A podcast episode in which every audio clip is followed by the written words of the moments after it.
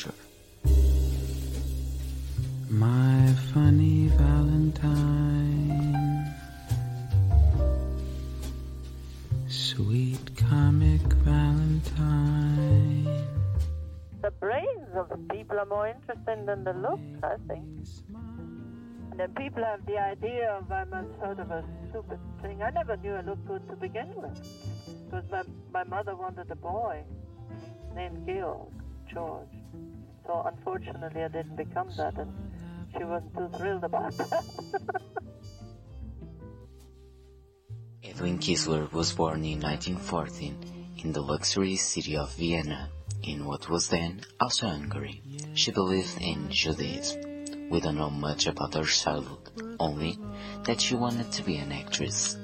More mature, she enrolled in a theater school, and even before completing her training, she began to participate in her first movies and theater performances. Here, she began to use the artistic name Hedy. In 1933, at the age of 18, she starred in a film Ecstasy, where she became known for representing a woman's orgasm for the first time in cinema, something very frowned upon.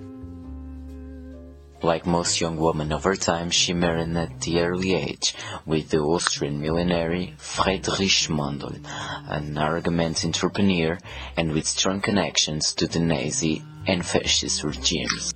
He forbade Hedy to perform, objectified her, and used her as an attraction for the glamorous parties they threw.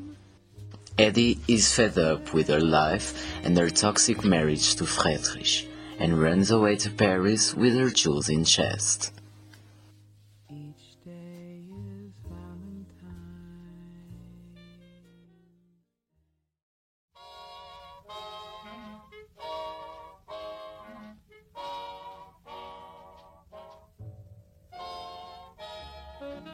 In the French capital, she did several castings until she met an American producer who was in the city scouting to find new talents.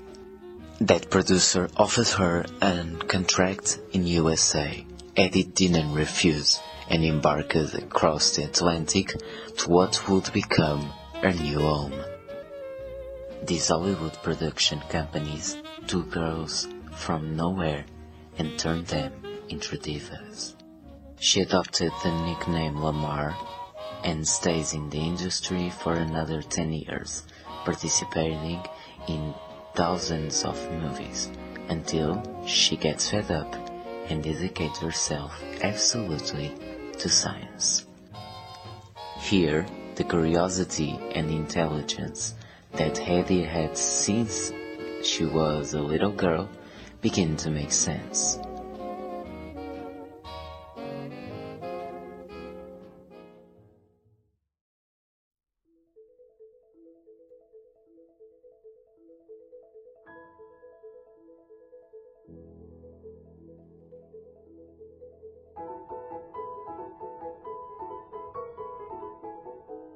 Alongside the famed composer George Antheil, Lamarr patented the secret communication system during World War II, pertaining to a way of radio guidance transmitters and torpedoes receivers to jump simultaneously from frequency to frequency.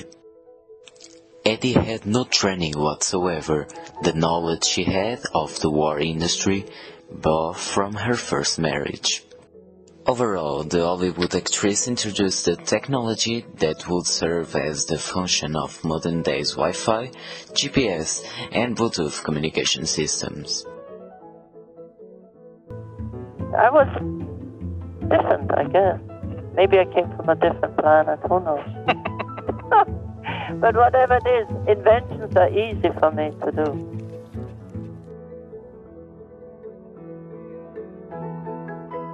Hedy Lamarr dies at the age 85 on January 19th, 2000 in Casselberry, Florida, USA, with a huge legacy.